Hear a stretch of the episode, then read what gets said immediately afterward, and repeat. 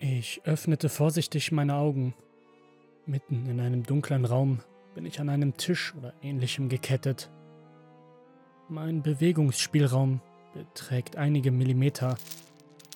Gerade so weit, wie es die Ketten zulassen. Etwas Dämmerlicht fällt durch ein verdecktes Fenster unterhalb der Raumdecke. Mein ganzer Körper schmerzt. Und ich habe keine Ahnung, was passiert ist. Wie ich hierher gekommen bin. Und vor allem, warum ich hier bin.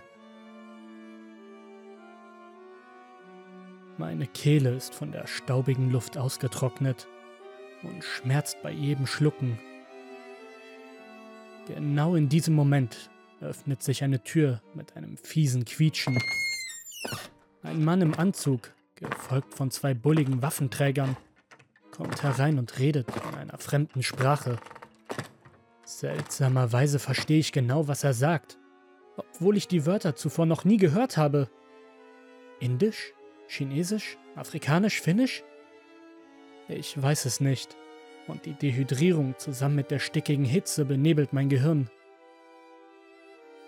Während der Mann im Anzug sich böse grinsend vorstellt, packt er eine kleine Kiste oder ähnliches auf eine Ablage neben mir. Das Klatschen von Gummihandschuhen, die fest übergezogen wurden, knallt durch den Raum. Ich kann meinen Kopf nicht drehen, daher sehe ich nicht, was er mit der Pinzette neben meinem Ohr macht. Plötzlich hält er mir etwas wie einen Kokon vors Gesicht. Das ist ein Parasitenkokon. Wir pflanzen ihn in Penner wie dich, die nicht reden wollen. Und spätestens, wenn die Dinger schlüpfen und anfangen, ihren Wirt von innen langsam zu zerfressen, fangen sie an zu singen. Scheiße! Wie wild fange ich an zu strampeln und an den Ketten zu reißen? Keine Chance.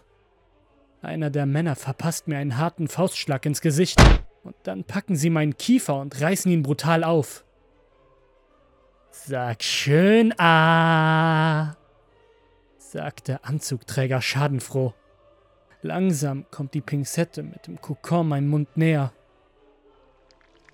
Ich sehe Larven, die sich in der organischen Hülle bewegen. Bilder aus dem Internet von Parasiten, die unter der Haut ihrer Opfer krabbeln und nur als bewegende Geschwülste zu erkennen sind, tauchen in meinem geistigen Auge auf. Adrenalin schießt in mein Blut und mir wird speiübel. Dann stopft mir der Mann die Pinzette tief in den Hals und lässt den schleimigen Kokon, meine trockene Speiseröhre hinunterrutschen. Das Metall und die lebende Zeitbombe in meinem Hals verstopfen meine Luftzufuhr. Ich reiß die Augen auf und keuche, würge. Es war nur ein Traum. Aber der Ekel ist komplett echt. Ich erbreche mich, klatschend auf den Boden neben mein Bett. Doch anstatt aufzuflauen, bleibt ein mulmiges und absolut ekelhaftes Gefühl in mir zurück. Im Gegenteil, es wird immer schlimmer. Das Würgen und Speicheln will nicht aufhören. Mehr Adrenalin rauscht durch mein Blut. Und alles um mich herum fühlt sich merkwürdig taub an. Ich schalte zitternd das Licht ein und erbreche mich fast erneut. In der gallenartigen Masse liegen sich windende Insekten. Fühler, Flügel, kleine Panzer. Ich spüre, wie etwas in meinem Hals hochkrabbelt.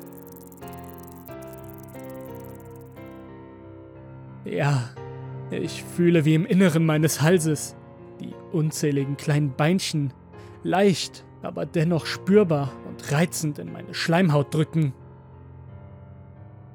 Das ekelhafte, kribbelnde Gefühl klettert in mir hoch. Ich fühle, wie Insekten meinen Mund füllen, in meine Nase und über die Nebenhöhlen in andere Gänge noch tiefer in meinen Körper kriechen. Als sie anfangen, meinen Schädel von innen zu zernagen und ich die kleinen Bisse hinter meinen Augäpfeln spüre, erbreche ich die restlichen Insekten aus meinem Mund